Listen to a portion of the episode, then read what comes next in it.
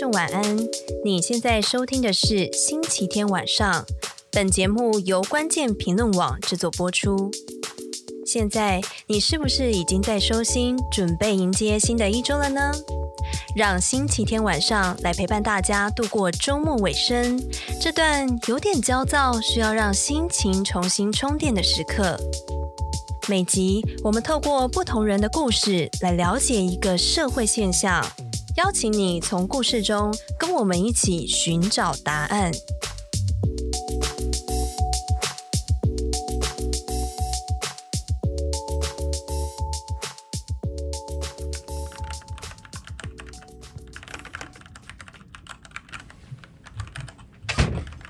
嗨，老板。哎，hey, 那你最近还好吗？最近在做 podcast 啊？你刚刚是要哭了吗？我没有，我就伸个懒腰。这一集的进度怎么样？这一集就做教软体嘛，嗯，然后，然后就访很多人啊，就一直访，一直访。你现在访多少人了？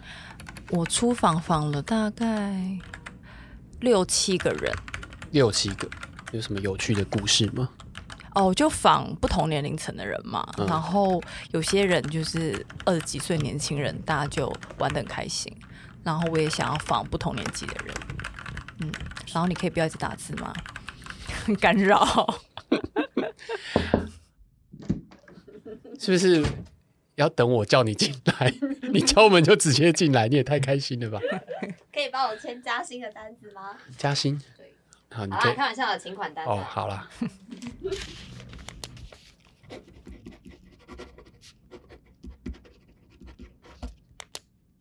然后呢？我也想要加薪。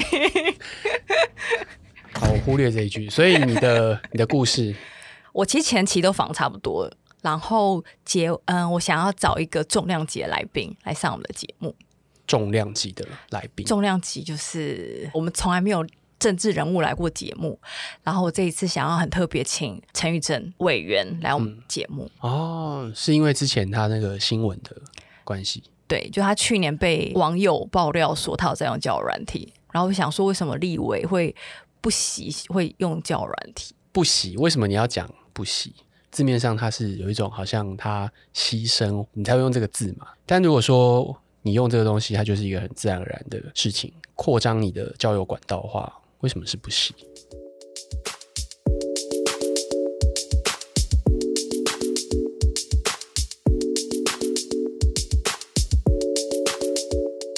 和老板聊完，我很压抑自己会脱口而出“不喜”使用交友软体这样强烈的词。虽然在二零二一年的今天，用交友软体已经是很普遍的事了，我自己也是 user。可是像我这样的七年级生，以前印象中的网络交友。网络聊天室听起来还是有些禁忌的交友管道，不同年龄层的人接触交友软体的时间也不同，会对这样的交友模式有不一样的看法吗？交友软体是年轻人的专利吗？不同世代的人又想透过交友软体找到什么呢？对于自己的不理解，我想回到故事上。在这一集，你会听到来自二十三十四十三个不同世代的人用交友软体的故事。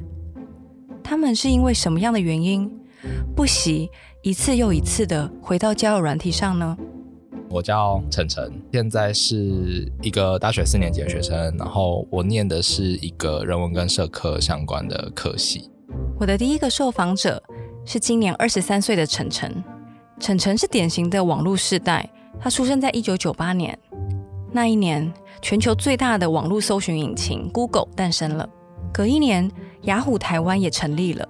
从此以后，就像那一句很有名的广告词一样：上网什么都买，什么都卖，什么都不奇怪，甚至连感情上网也可以搜出来。晨晨有个超酷的背景，他出生在一个很虔诚的佛教家庭里。从小，晨晨接触了很多跟宗教、灵性有关的东西。高中的时候，还去道场拿过法名。佛教讲的五戒：不杀生、不偷盗、不淫邪、不妄语、不饮酒。晨晨到现在还背得出来。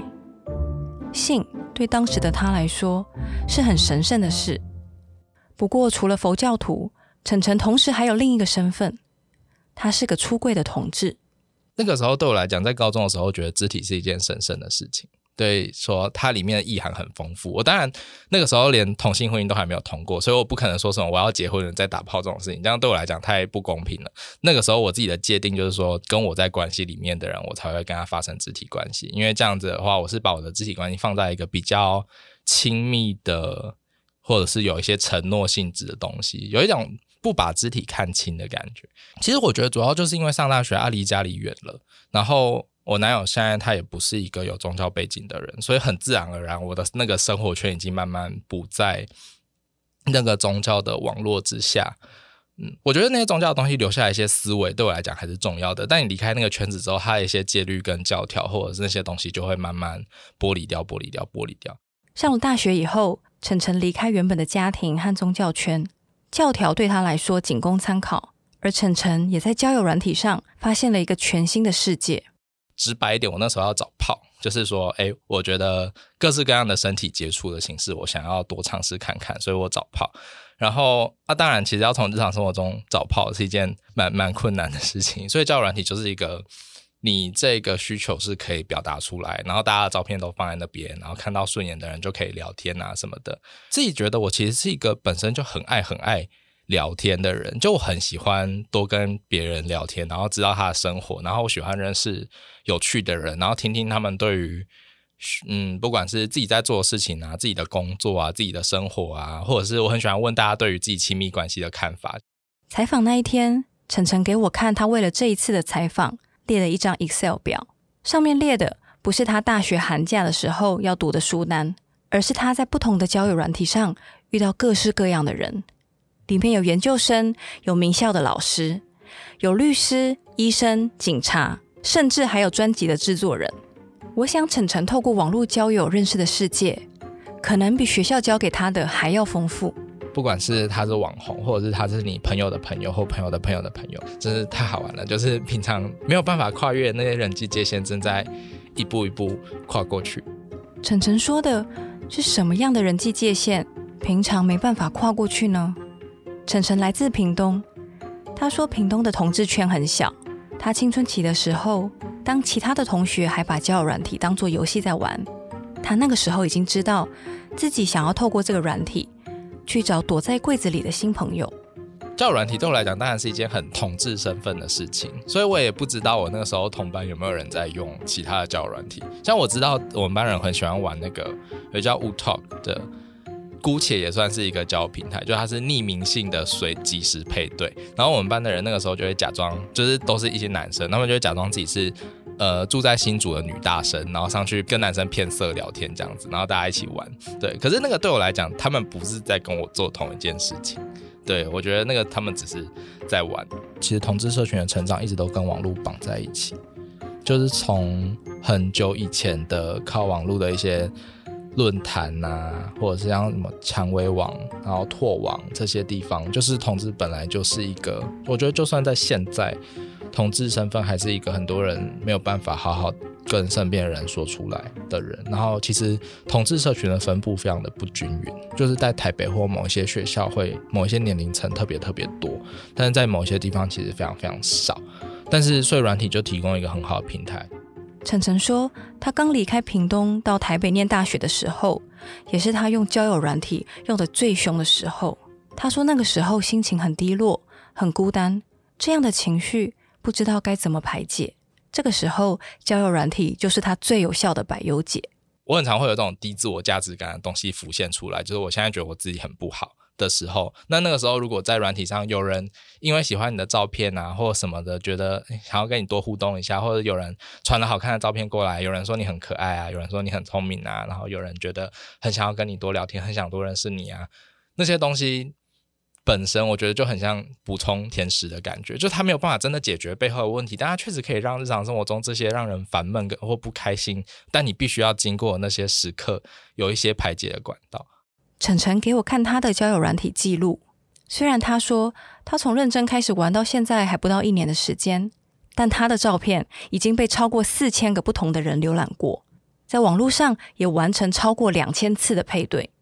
在心理学上，人类能有效维持的朋友数量是有上限的，大概是一百五十个人。这个数字称为丹巴尔数字。不过，交友软体的出现或许能打破这个数字的限制。不只是同志的圈子小，必须要透过交友软体才有机会认识其他的人。某些直男的圈子也很需要透过交友软体才能认识生活圈以外平常不会遇见的人。我是王宇轩，我今年满三十二岁，我是做行销相关的工作，像是募资啊这些的。那我用交友软体的经验大概是两年多一点，从前年的一月开始到现在。嗯，ing。宇轩告诉我，一开始他对交友软体有些负面的印象，如果不是因为环境限制，他根本不会想用交友软体。还没用之前，可能会觉得，哎，呃，条件比较好的人，或是说，呃，生活周遭比较多异性比较热门的人，他们可能不需要这些东西，所以原本的想象是这上面的人，哎，可能是比较。比比较没有行情的人，嗯，或是说年纪比较大的人，讲难听一点，或是现实一点，就是身边没有没有人跟我配到，所以我才会去用这软体嘛。如果身边可以找到一个我很喜欢，然后对方也觉得我不错的人，我自然不会来用这软体。为什么宇轩身边没有机会遇到对的人呢？原来理工背景的他，高中、大学、研究所班上几乎都是男生，他是一直到工作以后。才有机会慢慢的接触异性。高中、大学、研究所都是几乎都是男生班，嗯，所以然后加上后来工作的调性或是自己的兴趣，比较像是两点一线。就是我没有女性的同学，我所有的女性朋友都是在工作之后认识的。什么叫两点一线？就是家里跟工作的地方，就是这两个地方这样来回这样。宇轩说，他以为条件好的人根本不会来用交友软体。我好奇，有这样成见的他，怎么看自己本身也在用交友软体这件事呢？他觉得自己条件不好吗？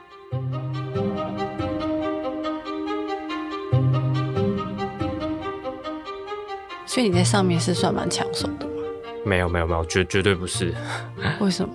我觉得交友软体是很视觉啦，就是我的照片没有那么好看啦，其实就是这样。对，再加上如果有人问我身高，或是有一些会写身高，就是其实我不高啦，我一百六十六公分。那但是我不会隐瞒，然后有一些交友软体会要求你揭露，我就会揭露。所以实际上它并不是吃香的。我不知道你有没有用过交友软体，但很多交友软体的界面，照片就占了画面超过一半。的确像宇轩说的，这是一个很吃视觉的设计。有些软体甚至还要使用者付费才能隐藏年龄。这种比较私人的讯息，我好奇，如果自认外形不是那么讨喜，宇轩有什么样的绝招，能在交友软体上脱颖而出吗？可能要让你失望了，宇轩的方法不是什么厉害的捷径，他很务实，只是把交友软体当作是工作的一部分，每天按表操课而已。宇轩也告诉我，交友软体的模式其实和他的个性是有冲突的。一开始我用 Tinder，Tinder 的好处就是你可以一直右滑，一直右滑，然后基本上你会滑不完。实际上滑得完，但是那个量很大，你每天会有很多人的可以滑。所以我每天在家里晚上我就会挂着，然后通常会抓一个小时的时间，譬如说今天的十一点到十二点，我就是如果有人要跟我聊，我就跟他聊，有点按表操课，每天有一个小时的时间。来做这件事情，但是叫软体都是讯息为导向嘛，所以其实一开始我用的蛮蛮痛苦的。然后，但是我也是就为了要认识人，所以我也是逼着自己用。初期的时候是比较逆着自己的性子在做这件事情，就是我没有很喜欢，但是我知道为了达到我的目的，我的目的就是我觉得伴侣很重要，所以我要先尽可能认识异性，就是这个是我的终极目标。啊，为了。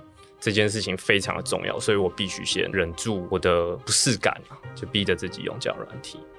听到这里，我不知道你是不是和我有一样的疑惑？怎么会有人玩交友软体玩得这么辛苦啊？我自己回忆过去用交友软体的经验，想玩的时候才会上去看，不想玩的时候就不会玩。毕竟没有乐趣，干嘛还要上交友软体啊？采访以前，宇轩的前同事和我聊到他的时候，也说他啊用交友软体用得很凶，用到大家都知道。我好奇这个人这么想认识异性，到底想在软体上找什么？他是想约炮吗？还是有其他的原因？不过宇轩给我的答案其实非常单纯，单纯到几乎很天真。我觉得人生几个东西重要，一个是工作，一个是家人，一个另外是伴侣。我觉得这几个东西很重要，就是很多地方可以跟我匹配，然后这样我就不用把我的需求诉诸给很多朋友了，因为我本身也没有那么多深交的朋友，我不是有一个很多朋友的人。严格严格讲起来是完人吗？我不知道。一个各方面都要契合的伴侣，我觉得听起来很像是幻影。诶，宇轩也很诚实的说，他这样专一的想法。可能跟他自己童年的经验有关。我小时候被照顾的很好，但我的朋友没有很多。然后我妈妈对我很好，我不知道会不会投射到，就是一一样是一个女性，我什么需求都跟她，她都可以满足我，就有点恋母情结，然后变成我在挑伴侣的时候也变这样。我不知道，我不知道是不是我比较悲观啦，但我觉得要找到一个各方面都很契合的伴侣，听起来很像是要找传说中的独角兽，神秘，几乎不可能。交友软体可能帮助宇轩或者和宇轩有相同想法的人找到真爱吗？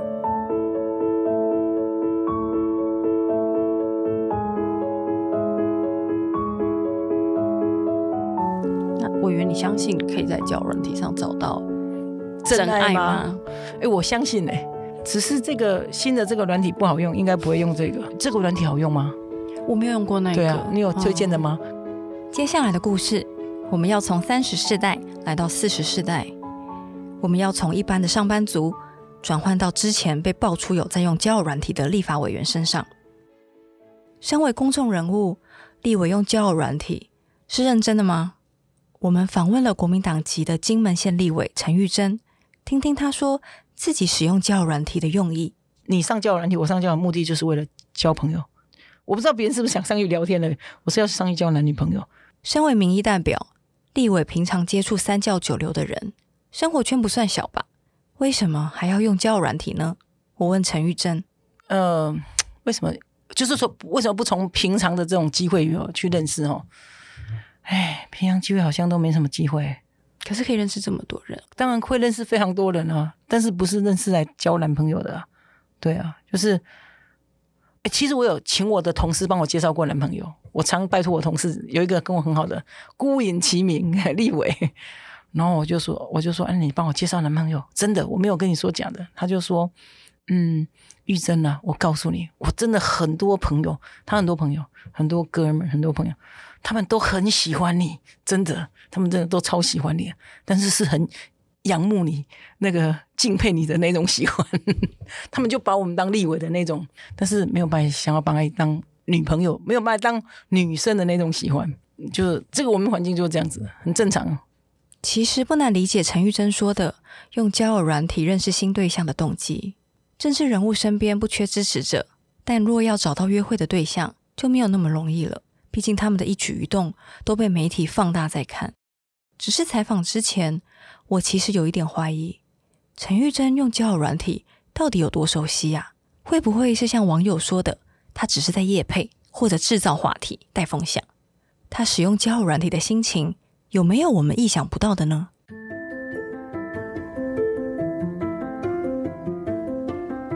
陈玉珍是六年级生，一九九五年陈玉珍大学毕业那年，很多人的校园回忆 PTT 才刚创站。更别提交友软体是他开始从政当议员以后才开始普及的。我以为像陈玉珍这样的四十世代接触网络比较晚，可能对交友软体比较有顾忌吧。不过一聊起来，原来陈玉珍的网络交友经验比我想的还要丰富，甚至还比 PTT 走得更早一点。我在大学就是用 BBS 啊，很多群嘛，聊天嘛，跟现在的那个 Clubhouse 有点像，只是那时候是用。打字，现在是用讲话，就是 Telnet 有那种可以两个人聊天的。我那时候还蛮常跟很多人聊天，哎、欸，我都用英文聊天，不一定是跟外国人。为什么？因为我不会中打，啊、因为我不会中文打字，我只会英文打字。陈玉珍说的，他不会中文打字，只会英文打字，可能是许多不是在网络时代诞生的人共同有的学习阵痛期。现在我们用的很自然的自然输入法，其实是非常晚，一九九零年代的时候才发明的。不过中文打字虽然很难学，但这并不影响陈玉珍的网络交友。他和我们聊起他用过的交友网站，我连听都没有听过。你除了 Tinder 之外，你还用其他交友软体吗？很久以前，就是在美国的时候用过一个叫做 Match.com，它是一个什么样子的网站吗？它网站啊，它就是 Match.com 吗？它就是很多人知道的网站，但可能外国人都用那个。嗯，对，就是也是交男女朋友。对对对，它是交友软体。最近现在还又找了一个，这个我朋友美国朋友帮我找的，但是那个很麻烦，不好用。Match.com 是一九九五年在美国上线的交友网站。和现在很多人在用的 Tinder 和 OkCupid 同样属于 Match Group 这个母公司。Match.com 算是最早把交友广告从报纸搬到网络上的交友网站之一。我很讶异陈玉珍使用交友网站竟然是这么早以前的事。她说是以前大学毕业到美国读书的时候自己上网找的，但注册以后她不常用，反而是十年前从美国回台湾，在从政以后比较常用。陈玉珍在媒体上的形象常被包装得比较阳刚，媒体还称她是金门女战神。但我比较讶异的是，原来这位立委也这样渴求过爱情，但可能过去很长的一段时间，她也是这样告诉自己，自己不需要感情。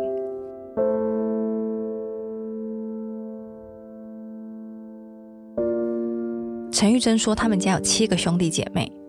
姐姐和妹妹都瘦瘦的，非常漂亮。小时候的她只有帮姐姐的追求者传递情书的份，爸爸妈妈对她也没有期待会有感情开花结果的时候。他们都很瘦，我长得圆圆的，从小就是这样子。然后他们都长得瘦瘦的、漂亮的那一型的女生，所以，所以就我我爸妈从小可能都没有这种困扰，我就不需要跟我讲交什么男女朋友这样的事情。应该到了比较大的时候，可能。当议员以后，哦，这样一样不算不是小孩子了嘛？二十几岁、三二三十岁的时候，我觉得我好像有跟我爸聊过，爸，我爸爸妈妈好像也没有期待我结婚。哎，我爸甚至可能觉得我可能不需要结婚，可能我爸对我从政有期待，超过对我有婚姻的那种期待。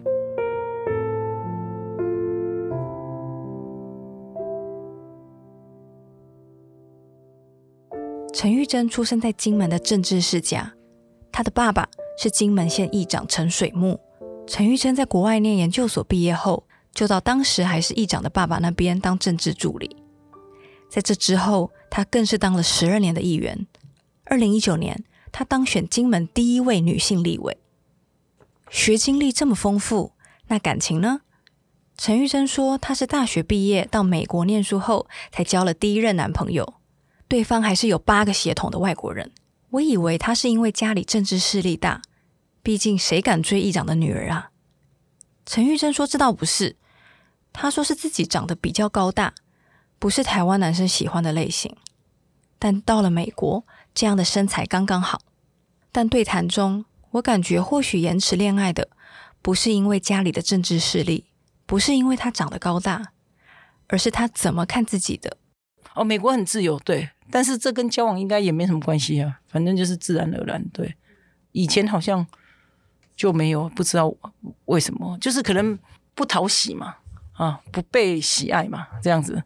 我是台大中文系啊，我的好朋友是台大外文系，那个女孩子非常的蛮漂亮的啊，然后很会打扮。其实我很喜欢跟她在一起。然后她就是交了很多男朋友，然后我就一直看着我朋友好像换了好几个男朋友。我很喜欢跟她在一起，因为她就是我那个大学同学，她很爱打扮。她因为我是就很土。好，讲那个讲很朴素，他就带我去百货公司，我还记得带我去百货公司搜狗买了一件毛衣，他说你要穿怎样怎样，然后买那个什么什么，我也不会画，到现在也不会，然后戴隐形眼镜，好好，我就真的听了他的话去，去以后我就真的买一件毛衣，毛衣我觉得那时候就蛮贵，好几千块。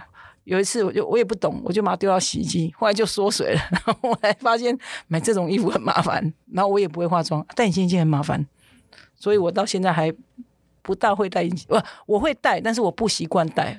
聊到外表，聊到感情，陈玉珍没有像在质询台上那样气势逼人，少了那样的自信。不过，没那么有自信的立委，又为什么交友要跑到交友软体上呢？交友软体不是最重视照片的吗？还有，他难道不怕被网友认出来吗？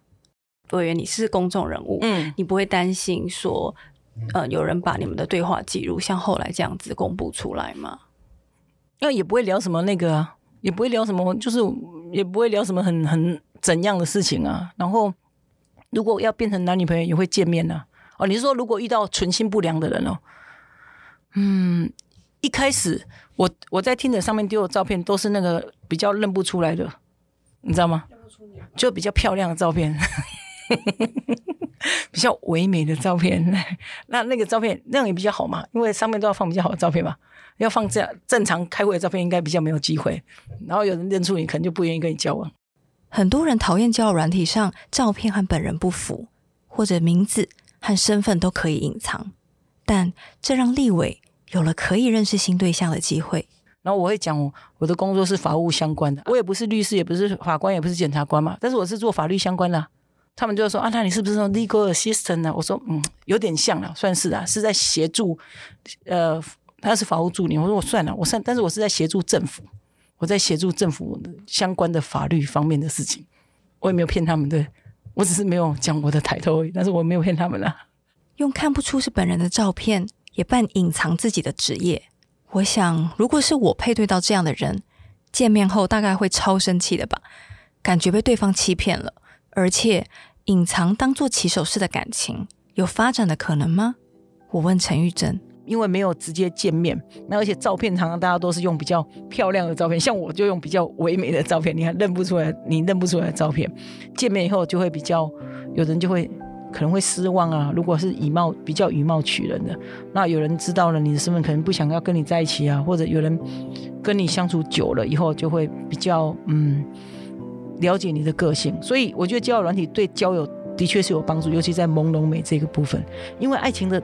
起端一定是需要朦胧美的，一定是需要距离，嘿，爱情的开始一定是这样，因为不了解嘛，嘿，这样才会才会想象嘛，啊，不是这样吗？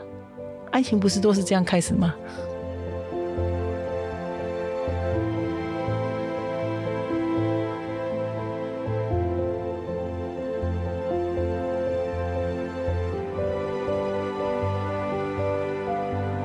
陈玉珍说。爱情总是从不了解开始，听起来虚实难辨的网络交友，刚好是感情发展的好温床。只是从交友软体上开始的感情，当离开了荧幕，走进现实生活后，有可能会幻灭、变质吗？这个问题，陈玉珍回答得很有限。她从十年前开始断断续续的用交友软体，其中只有跟一个人交往过，时间也只有半年。她最近一次的约会。身份还差点被路人拆穿认出来啊！只有跟一个有见过面哦，我不知道他有没有认出我。我在想，他说不定有认出我，或者是我不知道，因为那见面的时候已经都在戴口罩了，所以嘿，我只有吃饭的时候把口罩拿下来，然后吃饭的时候我也不知道他有没有认出我，反正他是没有揭穿。然后，但是我看到那个老板一直要跟我打招呼，那个山上老板要跟我打招呼，我说：“啊，你好，你好。”陈玉珍的答案并没有让我满意。不过前一个故事，想要用交友软体找伴的宇轩，他有更深刻的体验。宇轩真的有透过交友软体找到交往对象，不过他说，在交友软体上很容易误以为两个人聊得很开心，实际见面后才发现，在网络上热烈聊天的两个人，现实生活中根本聊不下去。有一个名词叫向下兼容，我在交友软体上也碰过，就是别人可以兼容我。就我我以为我跟他聊得很开心，我们碰面之后，我发现，诶、他的等级比我高，他可能没有很开心，但他让我觉得我跟他聊得很来。那我觉得那任女友有点像是我 cover 他，我跟他聊的东西，我也许我并没有那么有兴趣，但是顺着他的话讲，可能让他觉得，诶、这个人就是聊得来或怎么样。那我自己可能某部分也觉得，诶、这样有点成就感或是回馈感。对，但是我后来慢慢的发现，就当我们在一起之后，我慢慢发现他聊的东西我并没有那么喜欢。从网络开始的恋情，效期只有两个月。我问宇轩，这是为什么？我觉得就是一种期待的感觉吧。当我很想要亲近这个人的时候，我自然会去取悦他。交女朋友之后，你就会发现你的期待其实是是不真实的。然后你你总想要从别人身上索求东西的时候，其实没有任何一个人。是一定可以给你这个东西，然后我自己的心态不对，就是还没在一起之前，我去跟他索求东西，我可我都可以得到嘛。但在一起之后，他向我索求东西的时候，我反而觉得哦，这是个负担。网络交友常常只是一个开端，两个人实际见面后交往，也会出现和一般交友一样的问题。在网络上，我们可以隐藏的不满，进入到一段关系之后，是不是就很难隐藏？这倒未必。二十世代的晨晨有男朋友，但她告诉我，有的时候有些事她不会跟男朋友说，她反而习惯在网络上找寻适合这一刻的垃圾桶。因为我自己跟伴侣或朋友，我觉得像是伴侣的话，只有交往初期我们会很坚持，一定要一直聊天，一直聊天，一直聊天，或者很焦虑的感觉。但现在其实像他在上班的时候，我就会希望大部分时候没事不用去打扰他。嗯，然后朋友当然也是啊。我觉得当然有一些时候我情绪到一个点，或者某一些情绪出来，我会知道我这个时候该找朋友。但其实大部分时候的那些小小的烦躁啊什么，你找朋友聊，嗯，不一定有那么适合的对象。但这个时候软体会是一个很好的管道。我不知道是不是因为科技的方便，让我们更习惯不去找人，反而是自己上网搜寻，排解所有的个人烦恼。但这样的心听起来很孤单。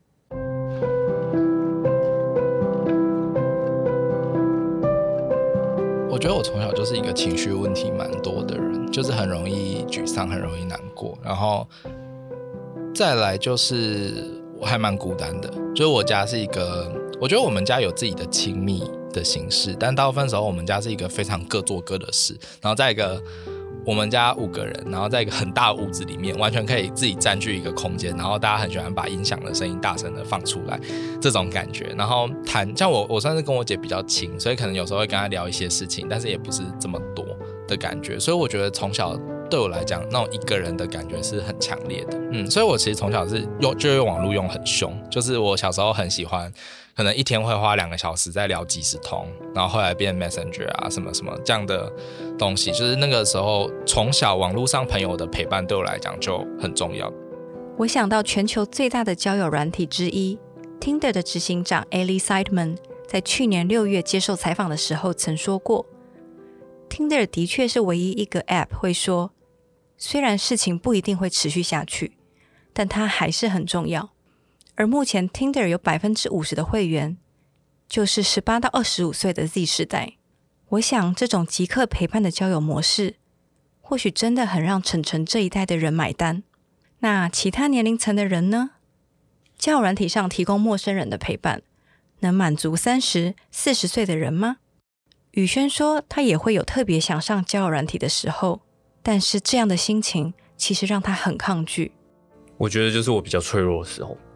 比较失意，就是比较想要讨拍的时候，我我比较不想要在网络上得到一个安慰，就就结束了。我我碰不到这个人，然后我失落的时候，他来拍我，但是他也不会永远都在那里啊。宇轩说，如果别人只是一时无聊而陪他聊，安慰他，但他不小心就依赖了，那当别人不无聊的时候，他该怎么办？他不想让自己陷入很脆弱、很尴尬的状态。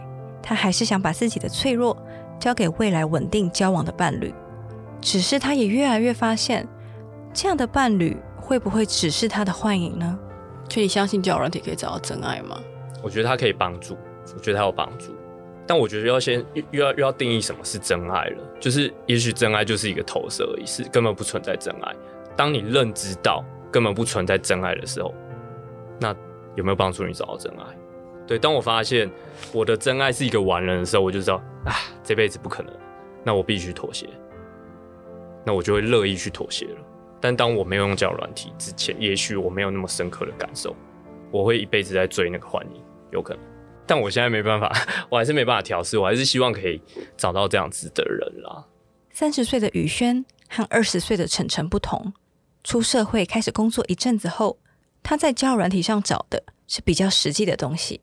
不像二十岁的时候，对性、对认识新朋友，还有永不熄灭的热情跟好奇，但对于伴侣的想象和找不到对象的焦虑，或许这不是交友软体能够帮助他的。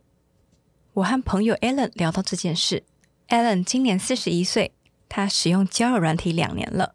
我是 Alan，然后今年四十一岁，目前在外商公司工作。我其实比较倾向是可以呃认识，就是一个。我觉得未来可能有机会走向伴侣关系的人，对于认识新的朋友，我也是还是觉得，哎，认识新的人总是有新的故事。可是我觉得现在的我可能没有那么需要去追求这些新。Alen 是我心中很崇拜的女性形象，她漂亮又独立，在外商公司上班。要不是朋友告诉我，我还真没有想到她会上交友软体。她告诉我，她用交友软体也是想在上面找到伴侣，因为四十岁这个年纪，可能才是他心目中的适婚年龄。不像二三十岁的时候在忙工作，他四十岁的时候，工作和生活都满足了，他才能更正常的使用交友软体，因为知道自己要的是什么。我最近在想一件事情，是我自己能不能就是独处，就是没有工作，在没有工作的状态之下，就是我能够是不是可以自己很安然的独处？因为以前坦白说，以前工作就是我的另外一半，我现在有点想要把它就是正常化，我跟他的关系应该要正常，就是他是一个工作这样子。重点应该是说，怎么样让自己能够很舒适的跟自己相处。我希望我的我自己跟我的另外一半都是自己在自己相处的时候，不是因为说我的焦虑，然后才去找需要去找这样子对象的状态的时候去找人。我不应该把这样子的一个责任交付给我的伴侣，就是说他好像是为了要满足我的特定的需求，然后我才必须依附他。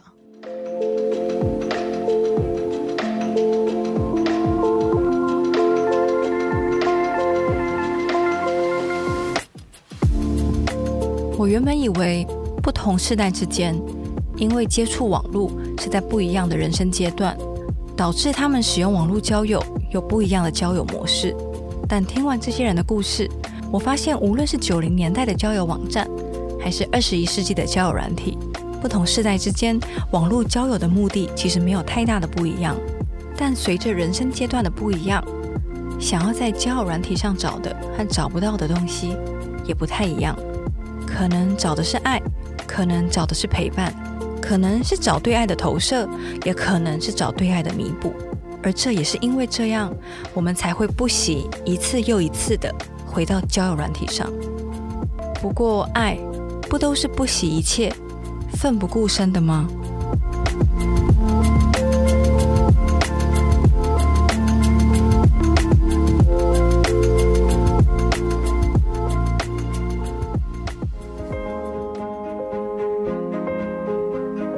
本集的故事有让你对交友软体有不一样的想法吗？或者交友软体对你来说有这一集的故事没有触及到的面向呢？欢迎你们留言，或者把你的网络交友故事和心得用 email 寄给我们，我们很期待听到不一样的故事。